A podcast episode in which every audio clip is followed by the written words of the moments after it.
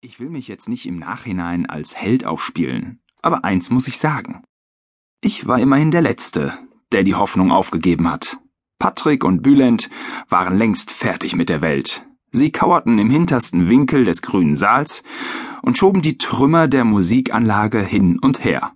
Völlig sinnlos, aber ich konnte sie verstehen. So kriegten sie wenigstens nicht so viel vom Hauptschlamassel mit. Henriette erwischte dagegen die volle Breitseite. Ich sehe jetzt noch vor mir, wie sie sich neben der großen Flügeltür an die Wand presste und schreckensbleich auf die grässliche Schlange vor ihrer Nase starrte. Wenigstens war Jill im blauen Salon etwas abseits vom Getümmel. Sie versuchte gerade, einen riesigen Orientteppich als Tischdecke über dem Billardtisch auszubreiten. Diese unglaubliche Frau hatte es immer noch nicht aufgegeben, Janina und Markus die Hochzeit zu retten.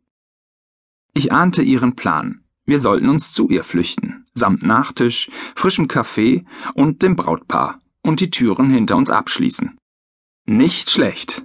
Aber je mehr sich Jill mit dem Riesenteppich abmühte, umso verzweifelter sah sie aus. Wir mussten ihr helfen. Ich packte Henriette an der Hand und zog sie hinter mir her. Super Idee, das mit dem Teppich, Jill. Jetzt stellen wir noch alle Kerzen drauf, die wir finden können. Dann wird das die romantischste Tafel, die man je auf Schloss Weichenau gesehen hat. Hab ich recht, Henriette? Aber Janina und Markus trauen sich eh nicht mehr aus ihrem Hochzeitszimmer heraus, Tim. Noch nie zuvor hatte ihre Stimme so leise und verzagt geklungen. Wartet doch mal ab, versuchte ich zu beschwichtigen. Vielleicht kommen sie ja gleich im nächsten Moment durch die Tür. Und nun das Tolle. Obwohl ich das einfach nur dahin gesagt hatte, passierte es tatsächlich.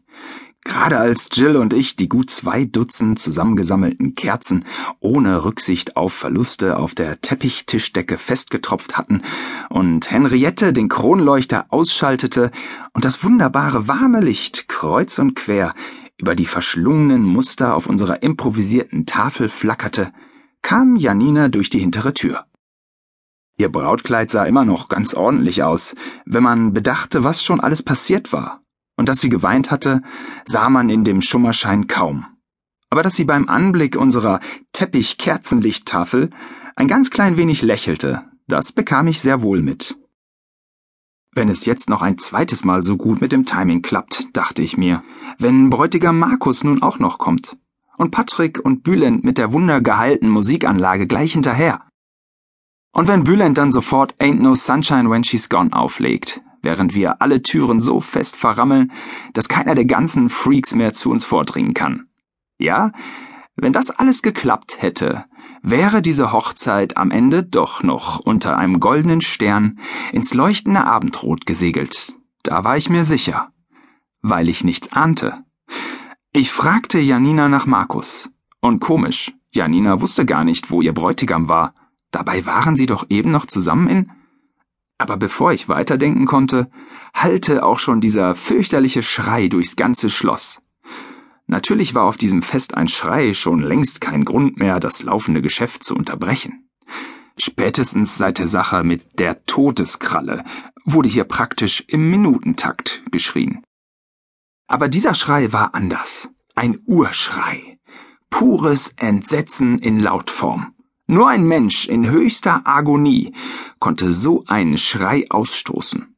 Sogar die Schlange zwei Türen weiter hielt auf einmal still und der schreckliche Gesang verstummte.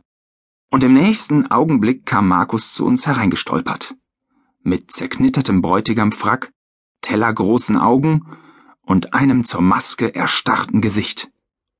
Und ohne Hose. Uns schien er überhaupt nicht zu bemerken. Er starrte nur geradeaus ins Leere und stammelte immer wieder einen einzigen Satz. Jill sagte später, es war ein Satz wie ein Vorschlaghammer. Andere sprachen von Donnerhall oder Keulenschlag. Ich finde aber, dass ein brennender 32 Tonnen Tanklastzug, der ungebremst in ein Atomsprengkopflager hineinrast, den Satz immer noch am besten beschreibt. Ich glaube, ich habe gerade mit einer anderen Frau geschlafen. Und spätestens nach diesem Satz, das muss ich ehrlich zugeben, hatte auch ich keine Hoffnung mehr.